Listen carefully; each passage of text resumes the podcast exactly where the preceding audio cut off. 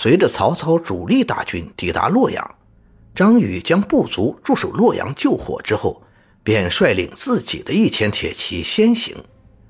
虽说孙坚、公孙瓒两路诸侯不愿追击董卓，但还是给曹操赞助了一些马匹，使得曹操麾下终于凑齐了一千骑兵，皆是单人单马，还都在张宇麾下。见到张宇要先一步追杀董卓兵马，曹操立刻让夏侯惇、夏侯渊、乐进三将跟随于其后。毕竟在曹营中论起勇武，也就只有他们三将仅次于张宇了。舅父，此战我等追击董卓，必然大败。如此，你也要去追吗？听得张宇此话，曹操也是脸色微变，而一旁的西志才却是笑着说：“哼，少将军何必有此疑问？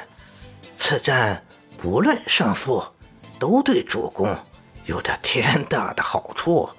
诸侯皆停滞不前，唯独主公领军追杀董卓，再加上少将军温酒、刺华雄、秦高顺斗吕布，十八路诸侯讨董一事。”可让天下人明白，这关东所有诸侯，唯独主公一人心向汉室，便出了大力呀！此战一过，相信会有无数心存汉室的能人志士前来投效主公。到了那时，主公的实力将会迎来翻天覆地的变化。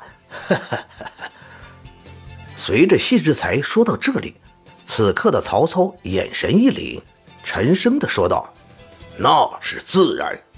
即便董卓大军十倍、百倍于我，我曹操也要让天下人知道，我曹某人之夙愿。”听得曹操此话，众将士纷纷报贺，愿誓死追随曹操，救出汉帝。